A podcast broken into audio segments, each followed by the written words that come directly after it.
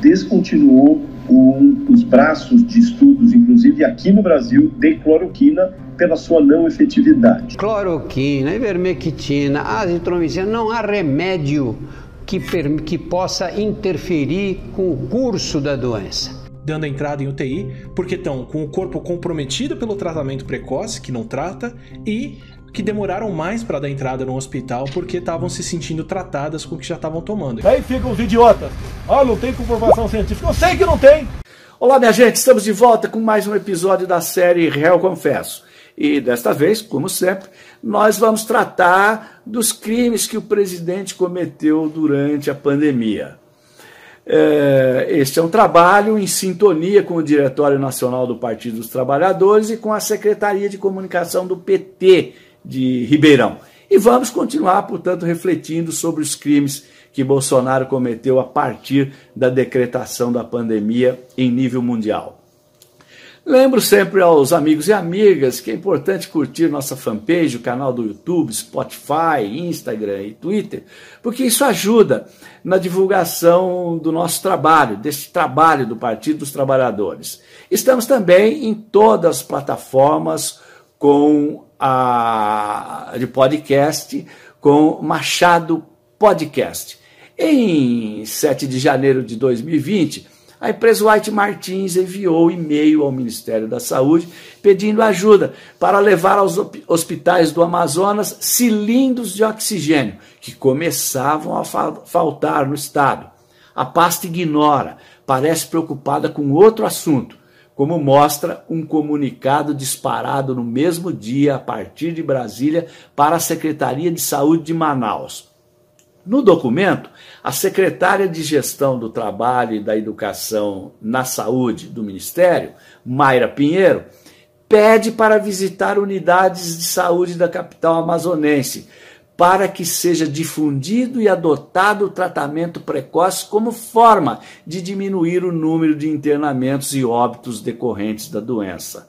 E a doutora Mayra, hoje conhecida como Capitã Cloroquina, acrescenta: aproveitamos a oportunidade para ressaltar a comprovação científica sobre o papel das medicações antivirais orientadas pelo Ministério da Saúde, tornando dessa forma inadmissível, diante da gravidade da situação de saúde em Manaus, a não adoção da referida orientação, diz a doutora. A nota é a confissão explícita de um dos crimes cometidos pelo governo Bolsonaro ao longo da pandemia no Brasil. Nas palavras da Casa Civil, que organizou uma lista com 23 desses desmandos praticados pelo executivo e que inspirou esta série, eu confesso, o governo promoveu tratamento precoce sem evidências científicas comprovadas. Ponto. Como mostra o comunicado, o Ministério a época comandado pelo general Eduardo Pazuello, não só pressionou pela adoção do tratamento precoce, como levou uma comitiva até unidades de saúde em Manaus para forçar a prescrição de medicamentos com a hidroxicloroquina. O resultado todos conhecem. A visita de fato aconteceu no dia 11 de janeiro, assim como o lançamento do malfadado aplicativo Tratikov, que também recomendava o uso dos remédios sem eficácia. No dia 14, pacientes começaram a morrer asfixiados, porque o ministério não se moveu para fornecer o oxigênio. O descaso levou o Pazuello a ser processado pelo Ministério Público Federal. Como surgiu o tratamento precoce? O tratamento precoce para a Covid-19 não existe, mas é um prato cheio para um governo que adotou o discurso negacionista sobre a pandemia, porque esse tratamento parte de uma hipótese científica real. Quando o novo coronavírus começou a se espalhar, cientistas passaram a testar várias drogas na tentativa de identificar alguma que fosse eficaz contra a Covid-19. Das que apresentaram bons resultados Em testes de laboratório, a cloroquina e a hidroxicloroquina chamaram atenção por serem baratas em relação às outras possíveis drogas candidatas. Logo, o remédio se tornou objeto de centenas de pesquisas mundo afora. Os estudos iniciais, no entanto, eram pequenos, com poucos pacientes, e, em casos assim, é comum que os resultados sejam muito diferentes. Alguns podem indicar que a droga funciona, outros que não funciona.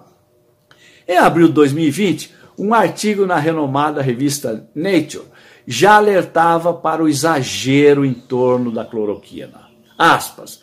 Até agora, todos os estudos publicados são muito pequenos, não são robustos. Testes pequenos podem balançar para os dois lados, de sim isso parece ótimo, até não. E isso faz mal. Esclarecia Richard Whitcock, do Instituto de Pesquisa em Saúde Populacional do Canadá. O alerta, porém, não servia aos interesses de Bolsonaro.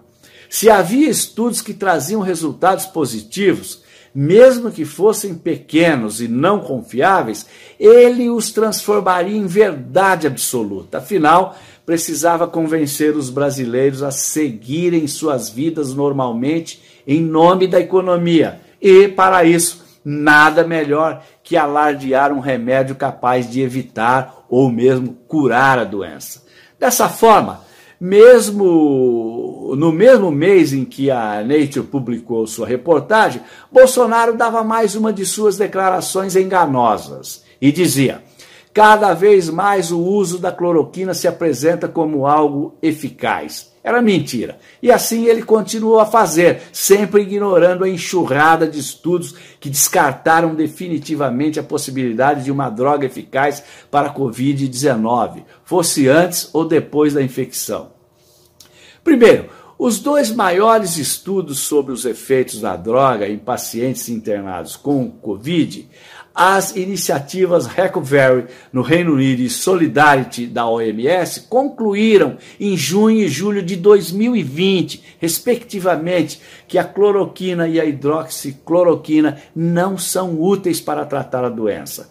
Depois, artigos publicados nas maiores revistas científicas do mundo também concluíram que as drogas não evitam a doença, ou seja, não podem ser usadas como tratamento precoce.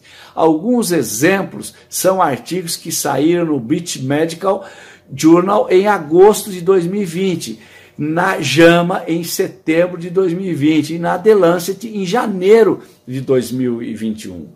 O artigo do BMJ, publicado em 10 de agosto, afirmava que já era o momento de fechar o capítulo sobre o uso da cloroquina e hidroxicloroquina para prevenir a Covid-19 e lamentava o fato de o tema ter sido impulsionado mais por pressões políticas do que por abordagem científica verdadeira.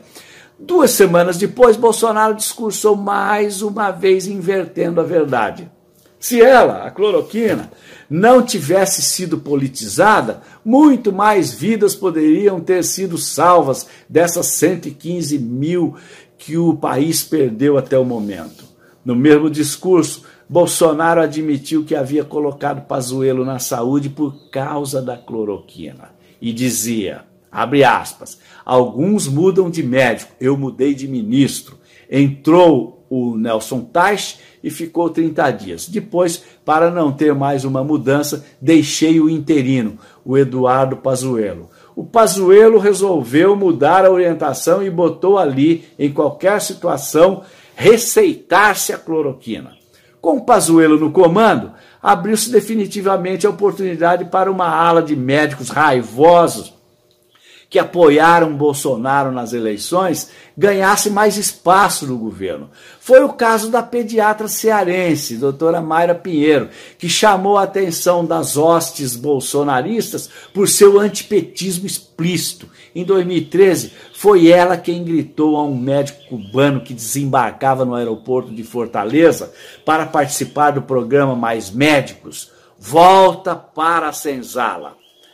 A racista capitã cloroquina cresceu na gestão do general e se tornou o melhor exemplo de que não foram só os ministérios das relações internacionais, do meio ambiente, da educação ou das mulheres que acabaram tomados de assalto por uma ideologização cega e perigosa. O mesmo ocorreu na saúde, que abrigou médicos capazes de usar estudos incipientes para colocar em prática políticas públicas que podem salvar ou exterminar vidas.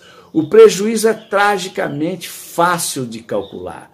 Já são quase meio bilhão de óbitos até agora por causa da Covid-19. Esse é o alto preço humanitário pago pela cegueira do negacionismo e pela insensatez de um governo que pratica a necropolítica, matando seus compatriotas e infelicitando a nação brasileira. Por hoje era isso. Uh, nos próximos episódios, réu confesso, abordaremos outros crimes do presidente. Muito obrigado e até lá. Você sabe, na hora em que precisa, é com o PT que você pode contar.